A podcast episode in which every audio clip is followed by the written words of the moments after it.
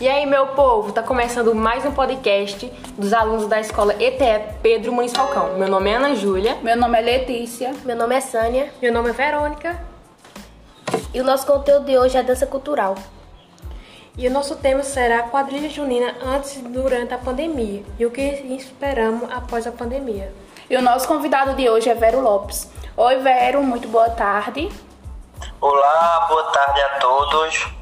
Boa tarde a todos que fazem essa escola, que participam desse projeto e, claro, boa tarde a todos vocês ouvintes. É, bom, vamos, iremos conversa, começar o nosso podcast e a pergunta é bem simples, Vero. Qual a sua trajetória na dança, é, na dança cultural? Que eu sei que você tem uma trajetória aí bem massa, muito show mesmo. E na quadrilha junina? Então, né, eu comecei na, na verdade, tudo em minha vida na parte de cultura começou através de quadrilha, né? A gente, eu, quando era criança, acho que 10 anos, né? Lá para 98, por aí. Acho que nenhuma de vocês era nascida com certeza. É, eu dançava numa quadrilha mirim e acontece que a pessoa responsável por essa quadrilha foi embora e a gente não queria acabar com a quadrilha.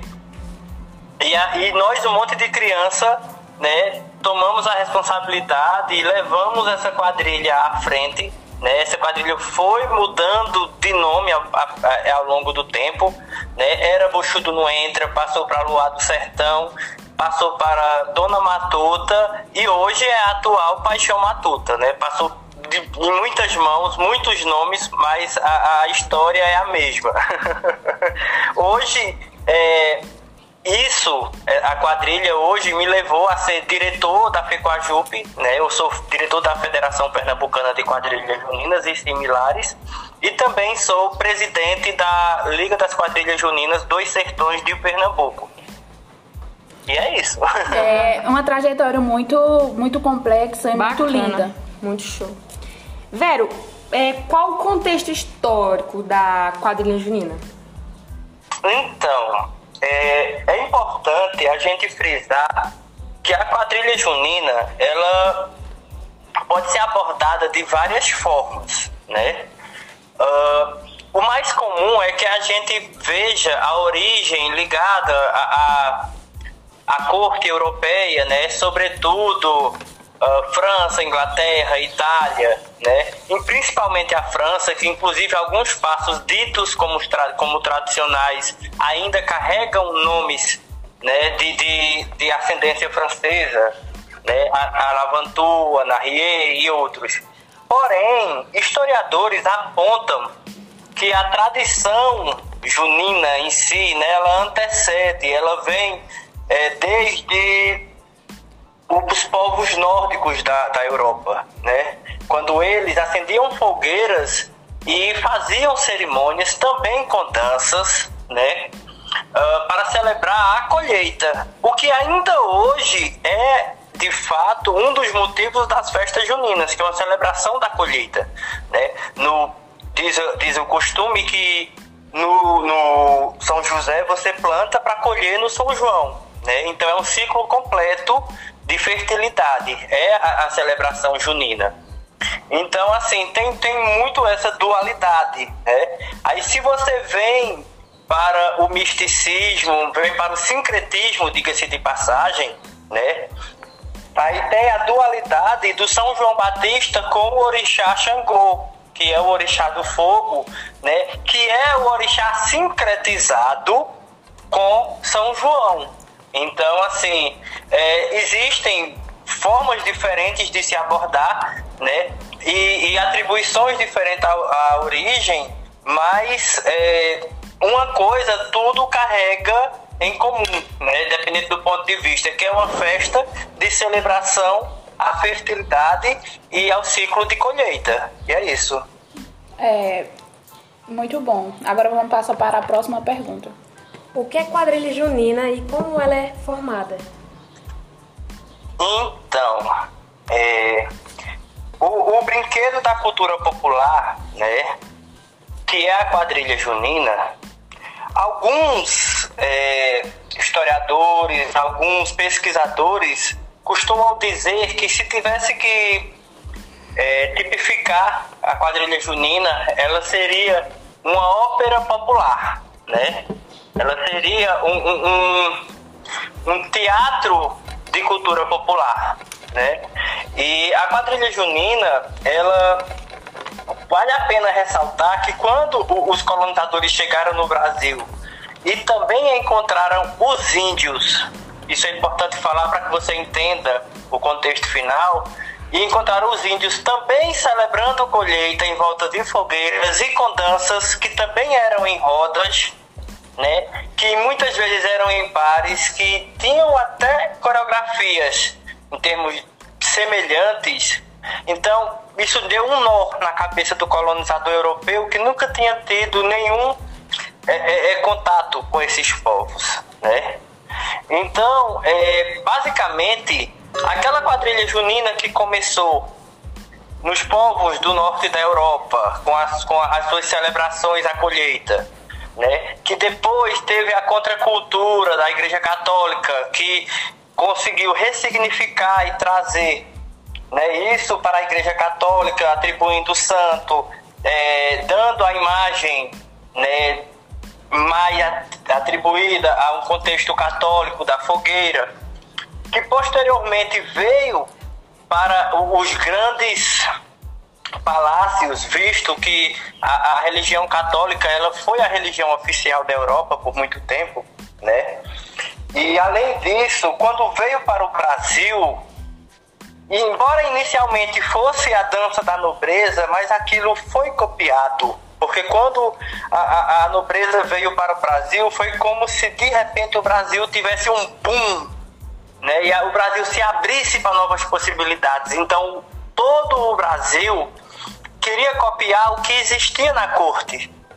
E essa cópia, ela foi é, conversando, foi é, meio que misturando com aspectos locais. E a partir dessa mistura, veio a quadrilha como a gente conhece hoje como a quadrilha tradicional, né? E essa quadrilha tradicional ela se desenvolveu bem é, é, com aspectos muito típicos de cada localidade. Por exemplo, uma quadrilha junina do Rio é totalmente diferente, a tradicional, de uma quadrilha junina tradicional aqui de Pernambuco, que é uma quadrilha junina tradicional uh, do Pará, por exemplo. Se você olhar, são totalmente diferentes, embora sejam quadrilhas juninas tradicionais, né? É, cada Passado, local é diferente, né? Exatamente. Passado o tempo, né, com a, a, a espetacularização da quadrilha junina, quando viu-se que poderia transformar o brinquedo, a brincadeira, em espetáculo, então passou-se a é, injetar elementos cênicos, elementos de efeito, injetar aspectos que eu acho que é isso que a quadrilha junina ela tem que sobressai outros brinquedos da cultura popular brasileira, porque ela canibaliza outros elementos, ela canibaliza outros aspectos da cultura popular, né? Com esse processo de espetacularização, hoje dentro de um espetáculo de quadrilha junina moderno, estilizada, né? Você consegue encontrar o chachado, que não é original, da quadrilha, você consegue encontrar Bumba Meu Boi, você consegue encontrar Maracatu, você consegue encontrar coco. Então, várias influências já foram canibalizadas e estão dentro do espetáculo junino, né? A partir desse momento de transformação. É. Vera, de que forma você acha que a pandemia afetou a quadrilha junina e o nosso São João? Então, é, primeiramente, eu gostaria de dar alguns dados. Vamos lá, Pernambuco hoje tem, em plena pandemia, Pernambuco tem 163 quadrilhas juninas. Antes da pandemia, Pernambuco tinha 340 quadrilhas. Então você vê que já houve uma grande redução. Aí você vai dizer, ah, mas são só pessoas que deixaram de brincar. Não. Para se colocar o brinquedo na rua, para se colocar um espetáculo junino de fato, né? Você tem que mover toda uma cadeia produtiva. Você vai, você vai mover desde é, o vendedor de tecido, a costureira, o, o coreógrafo, você vai mover o aderecista, a loja de aviamentos. Então é muita gente. A, a, o motorista do transporte que vai alugar, né? É, é toda uma cadeia produtiva. Estima-se que uma quadrilha de pequeno porte ela gaste entre 10 e 15 mil reais a pequeno porte, né? A de médio porte entre 15 e 30 mil reais. A de médio grande porte entre 30 e 60 mil reais. E uma quadrilha de grande porte nunca gasta menos que 60 mil reais, chegando a 300 mil reais por espetáculo. Então, assim, é muito dinheiro. É uma, um, um, um valor econômico muito grande que gira em torno da economia. Né? São milhões e milhões que são movimentados uh, na cadeia produtiva brasileira por conta da quadrilha junina. E além disso, né, tem um outro é, é, fator que é muito importante que já pode ser sentido, que é o fator social da quadrilha junina. Geralmente as quadrilhas juninas elas conseguem sobressair-se, é até impressionante, né? Elas conseguem crescer, elas conseguem ter uma fertilidade maior em situações, em regiões de subúrbio. E coincidentemente são nessas regiões de subúrbio onde tem mais pessoas em situação de vulnerabilidade social, sobre risco, né? De, de, de situações de vulnerabilidade, seja pela droga, prostituição, né? E outros riscos é, é, sociais que regiões periféricas oferecem, né? E a quadrilha junina tem um papel fundamental que é levar a cultura, levar a cidadania, ocupar o tempo ocioso e principalmente socializar essas pessoas para que elas, em vez de estar tá, é, é, possivelmente enveredando por caminhos errados, elas estejam ocupando a sua vida, a sua cabeça, né, com é, coisas sadias, com cultura. Né? Muitas pessoas começam na quadrilha e terminam como artistas profissionais em muitas áreas. É isso. Então, assim, é tudo. São várias coisas que positivas que a quadrilha traz para a sociedade e que, infelizmente, a gente está perdendo, né, pelo segundo ano já, e que já vemos nesse, em função disso, a violência aumentar em muitas dessas localidades, o índice de pessoas grávidas na adolescência ou, ou na pré-adolescência é, é, aumentando é, de forma até alarmante. Você vê várias situações que são combatidas diretamente pela a, a, o simples fato da quadrilha junina existir naquela localidade. Né? Você vê é, é coisas que a quadrilha ela combate, né, ou direto ou indiretamente, voltando a acontecer e acontecer de forma mais alarmante que nunca. É isso. É. Vamos para a próxima pergunta. Vero, você acha que a dança por completo foi afetada como a quadrilha junina foi na pandemia?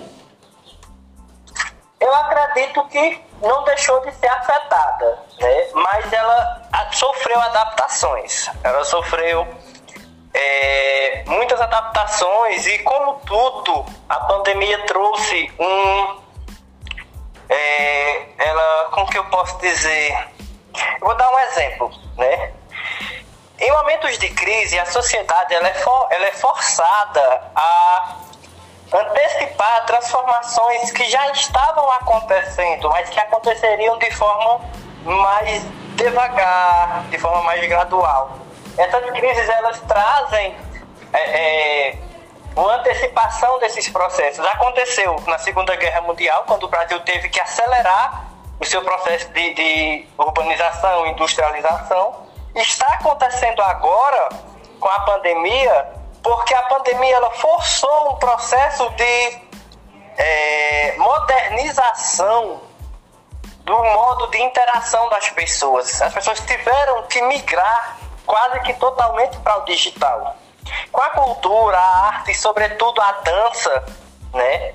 Não foi diferente. Hoje sempre, tu, tudo quando é canal que você abre ligado à cultura, tem algum concurso, tem alguma atividade, tem algo, algo a se fazer nessa área de forma virtual. Infelizmente, não tem a emoção do contato físico, é, mas tem a segurança, né? E é o que é possível nesse momento. Então a gente agradece que, embora não seja como queríamos que fosse, mas que a gente não ficou privado, né?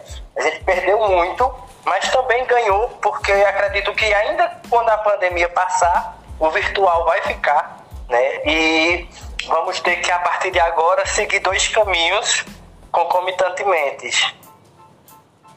É, Vero, como você acha que era o São João antes da pandemia? Então, antes da pandemia, a gente vivia um processo de busca de preservação, né? Porque vamos tirar por uh, cidades aqui da região do Araripe, né? Onde cada cidade tinha uma linguagem muito específica de como é, é, celebrava o São João.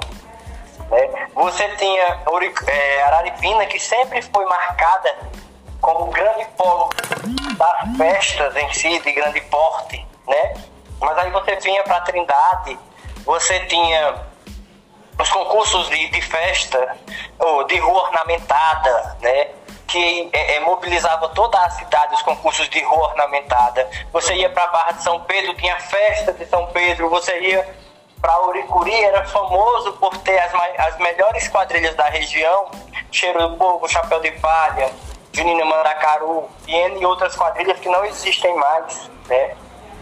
E isso perdeu-se. Pouco disso existe hoje. Então a gente antes da pandemia a gente vivia um processo de reconstrução de identidade, porque nas, nos últimos anos com a modernização, com o avanço, né, é, da, da da sociedade, a gente meio que perdeu alguns elementos que eram bem originais de nossa identidade cultural no meio junino. E a gente estava buscando essa, essa reencontrar essa identidade. É, Vero, como organizar uma festa junina em tempo de pandemia? Eu acredito que o caminho que nos resta, de fato, é o virtual, né? Nós é, hoje, graças a Deus, a gente tem várias ferramentas né, de, de compartilhamento, de streaming, de, de videoconferência. Né? Você tem do Classroom ao Google Meet. Né? Você tem o, o Zoom, você tem é, o próprio WhatsApp agora já se faz chamada em grupo, né?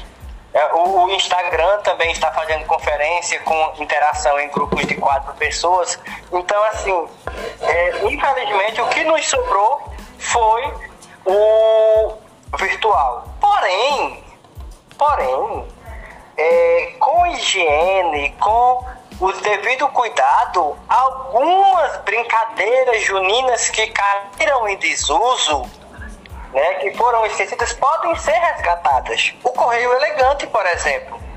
Né? O correio elegante é um, um bom exemplo de, de brincadeira é, é, junina que não se usa mais e que pode ser resgatada. Porque basicamente não tem o contato físico, né? apenas as correspondências é quem, quem quem é, entra em contato. Então, com devida higiene e cuidado, né, álcool em gel para você não passar, não ter o risco de passar o vírus, né, para ninguém. Então, dá para você resgatar algumas brincadeiras. É uma boa oportunidade até de você rebuscar esses elementos que se perderam. É, velho, vamos parar, né, de falar de pandemia, essas coisas que tá ficando papo chato. Mas vamos falar em coisa boa. Oi? É. Tá ficando chato, né, esse negócio de pandemia. Já, já, a gente já falou muito como afetou, né, nossas festas juninas, que é uma tradição. E vamos agora ao que interessa. Velho, você tem algum projeto em mente para após a pandemia? Então, é, eu, quanto diretor da FICOAJUP, quanto presidente né, da LICOAJUSP, que é a Liga dos Sertões, É, nós atualmente estamos com o concurso de destaque juninos, né? Já acontecendo, estamos agora na fase final. É um concurso via Instagram, né? Que é o um concurso para noivos, reis, é, chachado, casal matuto e rainha da diversidade, rainha G, né? Porém, a gente só está com esse formato por conta da pandemia. Mas no pós-pandemia, o nosso projeto é criar, de fato, o concurso né, presencial e também trazer uma etapa classificatória do Pernambuco Junino, que é o estadual de quadrilhas juninas, aqui para é, é, o sertão do Araripe, para que a gente possa estar todos os anos tendo uma representante daqui lá em Recife na final, né? E ao final do ano, talvez já a partir desse ano, se a pandemia nos permitir, a gente quer fazer o prêmio Melhores do Ano Junino, onde a gente vai premiar é, juninas, artistas, bailarinos, brincantes, né? Que tiveram desempenho reconhecido na área para que a gente possa reconhecer os melhores, né? Em cada área. O melhor noivo, quadrilha revelação, brincante, destaque e assim sucessivamente. Essa é a nossa ideia. É, velho, mas como assim? Eu já sei que você é coreógrafo, já foi quadrilheiro, é, você já teve quadrilhas e entre outras coisas. Você tem projeto também novo para quadrilha junina aqui na nossa cidade? Sim, a gente aqui, né, o que acontece? Por conta né, do fato de eu hoje ser diretor de uma federação, né, eu não, e eu não posso me envolver mais diretamente com o processo de produção da Junina de forma que eu vá concorrer, porque quanto presidente da, da, da Liga dos Sertões, eu não posso é, concorrer e organizar o mesmo concurso. Né? Porém, eu, eu é, posso continuar fazendo os projetos, é, elaborando as coreografias e outras pessoas que vão desenvolver. Né? Da mesma forma que hoje eu já desenvolvo projetos para inúmeras quadrilhas de todo o Nordeste. É, há, há, poucos dias atrás eu mandei dois projetos para o Rio Grande do Norte, né? para a cidade de Goianinha, fica ali a 60 quilômetros de Natal mandei para outras cidades da Paraíba, para outras cidades aqui de Pernambuco, mas aqui na, na, no Araripe mesmo, a única quadrilha que eu presto serviço é a Paixão Matuta, do amigo Rodrigo Amorim, a qual eu mando um grande abraço. E nós temos três projetos de espetáculos, né? Inclusive um a gente iniciou e não pôde desenvolver por conta da pandemia, mas nós temos três projetos do qual a gente está estudando para ver qual a equipe vai desenvolver. Nesse caso, eu vou trabalhar apenas na parte de consultoria. Eu não vou poder trabalhar no desenvolvimento de fato, como eu falei, por conta é, de, eu, de, eu, de eu hoje estar é, na diretoria de uma entidade que é organizada, que é quem organiza né, o, o, o Estado nesse nível. E é isso. E é isso, velho. Chegamos ao fim. A gente queria, todas nós queríamos agradecer por você ter aceitado nosso convite e participar do nosso podcast. É, tá, foi um papo muito gostoso. Eu lhe conheço por muito tempo e sei que foi um papo muito gostoso. Você é uma pessoa muito amada, é, isso eu tenho certeza. E seus projetos são sempre todos marav maravilhosos. E foi um prazer lhe chamar para participar é... do nosso podcast. E é isso, muito obrigado pela participação. E eu quero sempre você aqui com a gente, por mais projetos que tenha vindo aí, né? Vem por aí muitos e muitos mais e pode contar com a gente sempre também.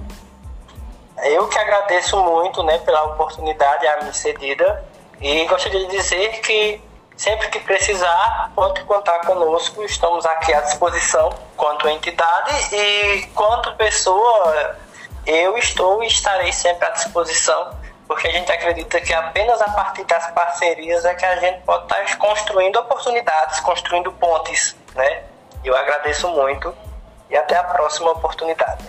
Vero, você tem assim, como estamos falando em São João, você tem alguma música tradicional em mente pra gente colocar um fundo ao podcast? É, a gente tá precisando botar um fundo aqui no, no podcast. Então, para fundo, né, eu acho que você poderia colocar as músicas juninas de Luiz, né? As de Luiz. E tem algumas que são. Tem algumas, se tu quiser eu te mando, Letícia. Eu acho que tem algumas instrumentais também que não são de Luiz e que podem ser utilizadas. Tá certo. Instrumentais. Se quiser eu te mando pelo WhatsApp. Tá bom. Porque tem que ser tradicional, né? Aham. É, pois muito obrigado, o papo foi muito gostoso. E volte sempre, tá certo? Muito obrigado, estou falando Tá por todas certo. nós. Tá certo. Precisando, eu estou por aqui. Tá, Tá bom? Tá certo, Tchau. obrigado. Tchau. Tchau. Tchau. E é isso aí, gente. Finalizamos mais um podcast. E para finalizar aqui, é, agradecendo ao professor Vitinho pela oportunidade. Tchau.